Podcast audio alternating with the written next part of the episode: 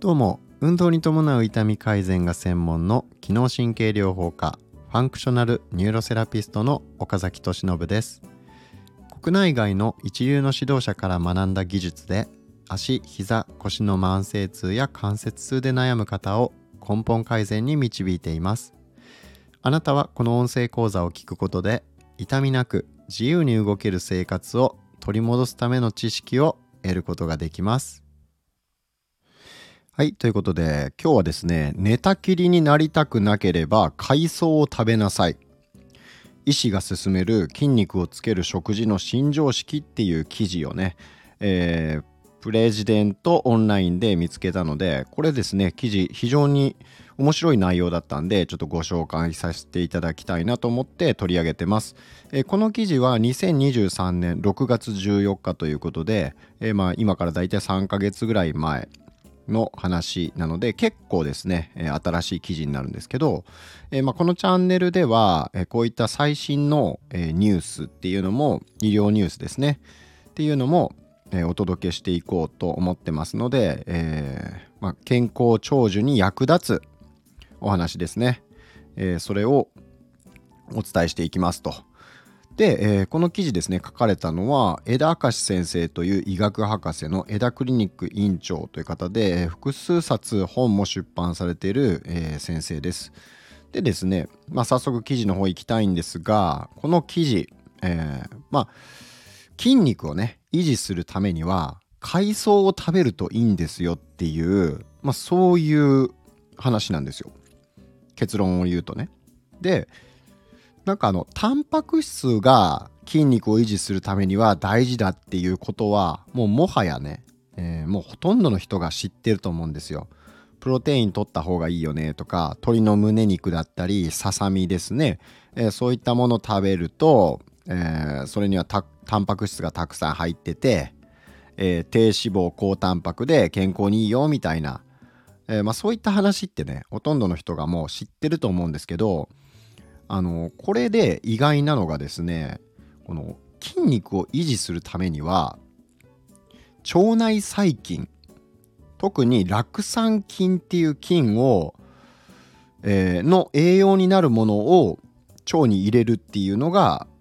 大事なんですよっていう話なんですね。えーまあ、というのもですねこの腸の健康っていうのは腸内細菌の健康とも言えるわけなんですけどあの意外かもしれないんですけど腸と筋肉には実はかなり深い関係性があるんですね。で腸内細菌のバランスによって筋肉のつき方に違いが生まれる可能性が指摘されていると。でこれを腸筋相関っていうらしいです。腸筋っていうのは腸と筋肉。で相関っていうのは相関関係の相関ですね。これで腸筋相関っていう言葉があるらしいんですよ、まあ、つまり腸内細菌が乱れてると十分に筋トレの効果が得られないと、まあ、筋肉つきにくいってことなんですよ。でこれですね僕自身もかなりこの話説得力あるというかもうあの実感がありましてっていうのも僕あの、胃腸がですねもともと強いタイプじゃないんですよ。なので筋肉が本当にまあどちらかというとあのつきにくいタイプこうボリュームのあるような筋肉がつきにくいタイプなんですね。なのでまあちょっとかなり体重も増えにくくてあのそれが一つ悩みでもあるんですけど、まあ、悩みって言ったらねこう体重が減らなくて困ってるっていう方今多いと思うのでなんかそういう方からすれば羨ましがられたりするんですけどあの太れなくて悩んでるっていう方もね実はいるんですよ。まあ僕まさにそうなんですけど、えー、食べてもうんまあこう筋肉エネルギーが作りにくいタイプまあ胃腸が弱いからっていうことなんですねだから僕すごいこれイメージつくんですよ。胃腸が弱いと確かに筋肉つきにくいんですよ。うん。でじゃあ日本人の腸の環境を改善するにはどうすればいいか。っていうことなんですけどまあこれが最初にお伝えした海藻が大事っていうことなんですよ。で酪酸菌っていう菌が特にこの腸の、えー、日本人の腸の健康を保つ上でかなり重要なんですけどその酪酸菌の栄養になるのがこの海藻らしいんですよ。であのパプアニューギニアのコーチ人ってねあのいるんですけどこの方々は、あのよくですね長生き健康長寿でよく出てくる人たちでもあるんですけどこのニューギニアの人たちっていうのはあのー、すごいですね全身もう筋肉隆々な人なんですよ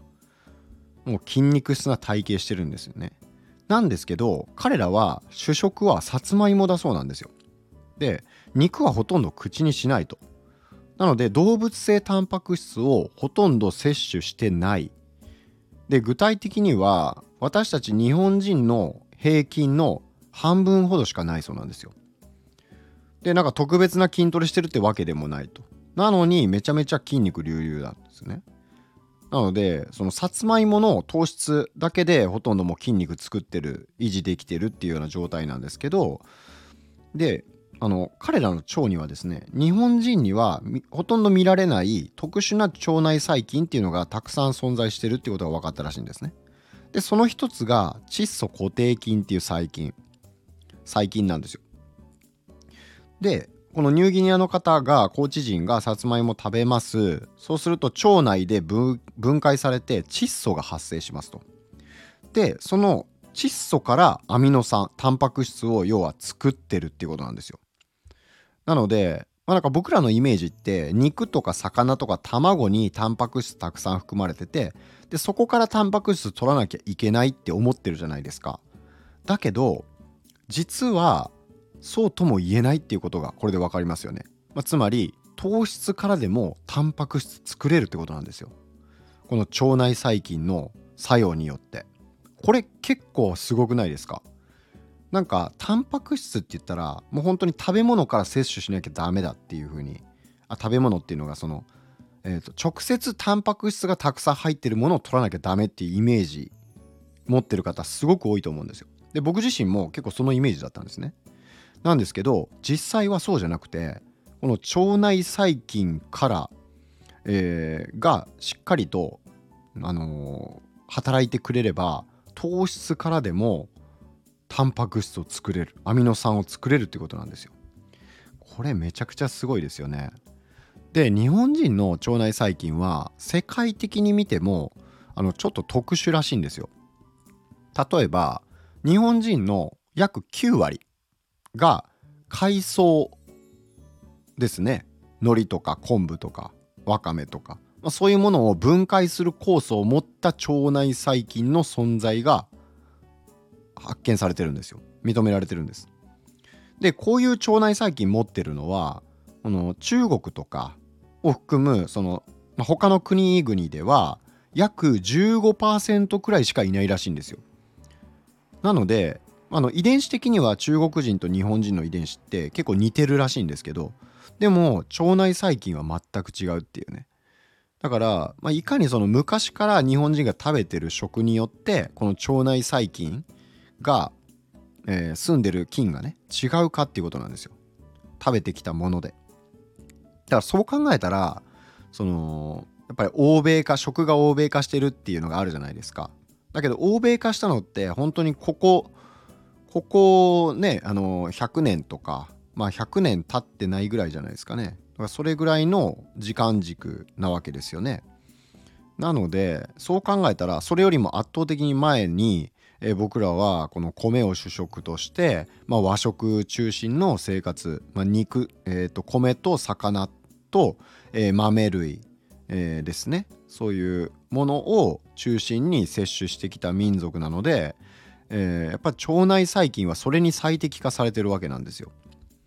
でこの、まあ、特有の腸内細菌のおかげで日本人はこの海藻に含まれてるポリフィランっていうあの炭水化物があるんですけどそれを分解してエネルギー源にエネルギーに変えることができるらしいんですね。いやこれね本当にだからこの筋肉作るためにあの筋肉をつけるのにタンパク質をタンパク質が必要だと。でそれ自体は間違いないんだけれどもこの肉ばっかりとかねなんかどうしても意識しがちじゃないですか。なんですけどこの腸内細菌を育ててあげるっていう考え方を持つとこのね日本人らしい食事発酵食品ですよ、えー、海藻とか豆野菜味噌汁でこのねあの先ほど言ったこの酪酸菌っていう菌これ実際ですね日本の長寿の地域の研究だと筋肉量と肉などのそのタンパク質摂取量とは相関関係がなかったそうなんですよ。これ意外ですよね。タンパク質たくさん取ってりゃ長生きしてたってわけじゃないと。で筋肉量と相関したのは実はこれこれもまたね意外だったんですがこの腸内で酪酸を作る酪酸菌だったんですよ。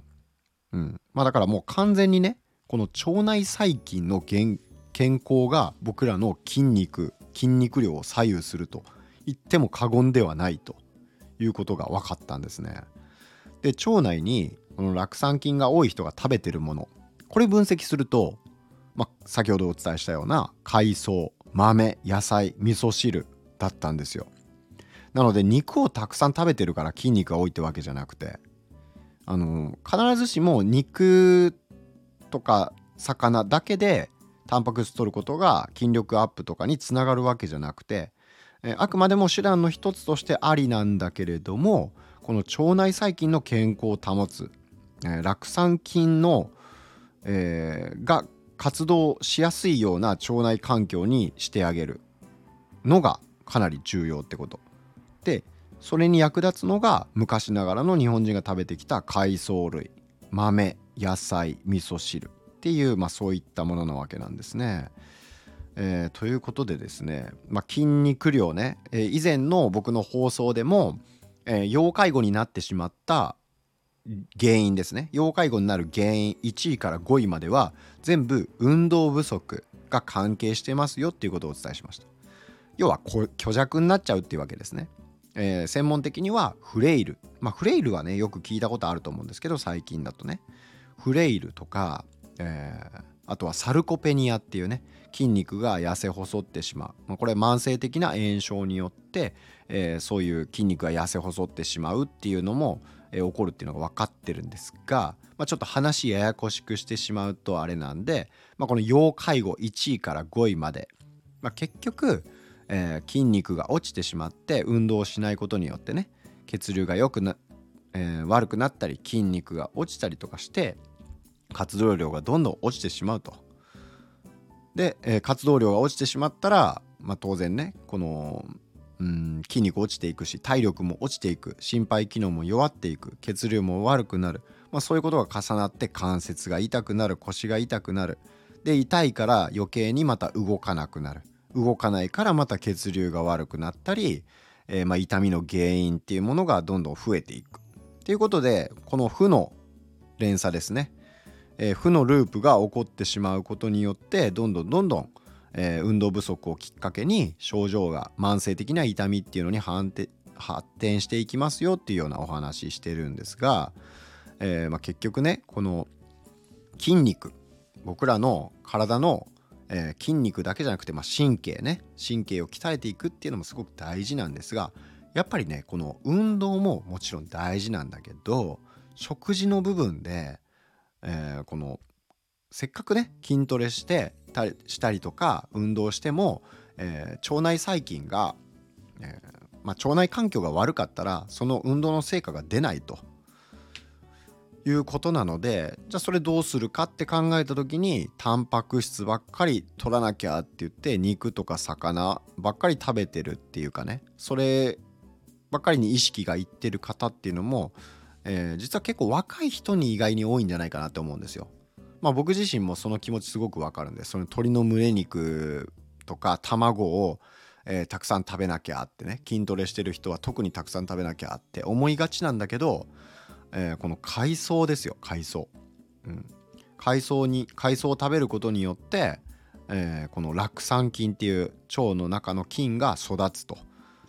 でまああとは豆とか野菜味噌汁ですねえー、そういう昔ながら日本人が食べてきたものを食べることによって、え、僕らっていうのは長年の、え、この歴史の中でこの酪酸菌っていうね腸内細菌がたくさんいてで、えまあ、それを活性化その海藻類を消化してアミノ酸を作り出すっていう酵素を9割の人が持ってるっていうことなんで、まあ、そういうふうに考えていくと、え、やっぱり昔ながらの日本人が食べてきた食事をもう一回見直す必要があるんじゃないかと。えーね、どうしても肉をたくさん食べようタンパク質たくさん取ろうっていうふうに思いがちなんだけれどもこの腸内細菌を育てていく、えー、腸内細菌が活動しやすい環境にしていくっていうところをね、えー、一つそういう視点を持って食事食べるものを選ぶっていうのも、えー、これもまたね、えー、僕らが健康長寿を実現するために、えー、大事な要素なんじゃないかなと、まあ、そういうふうに思った記事でした、えー、ということで今回の放送は以上で終わります。また次回お会いしましょう。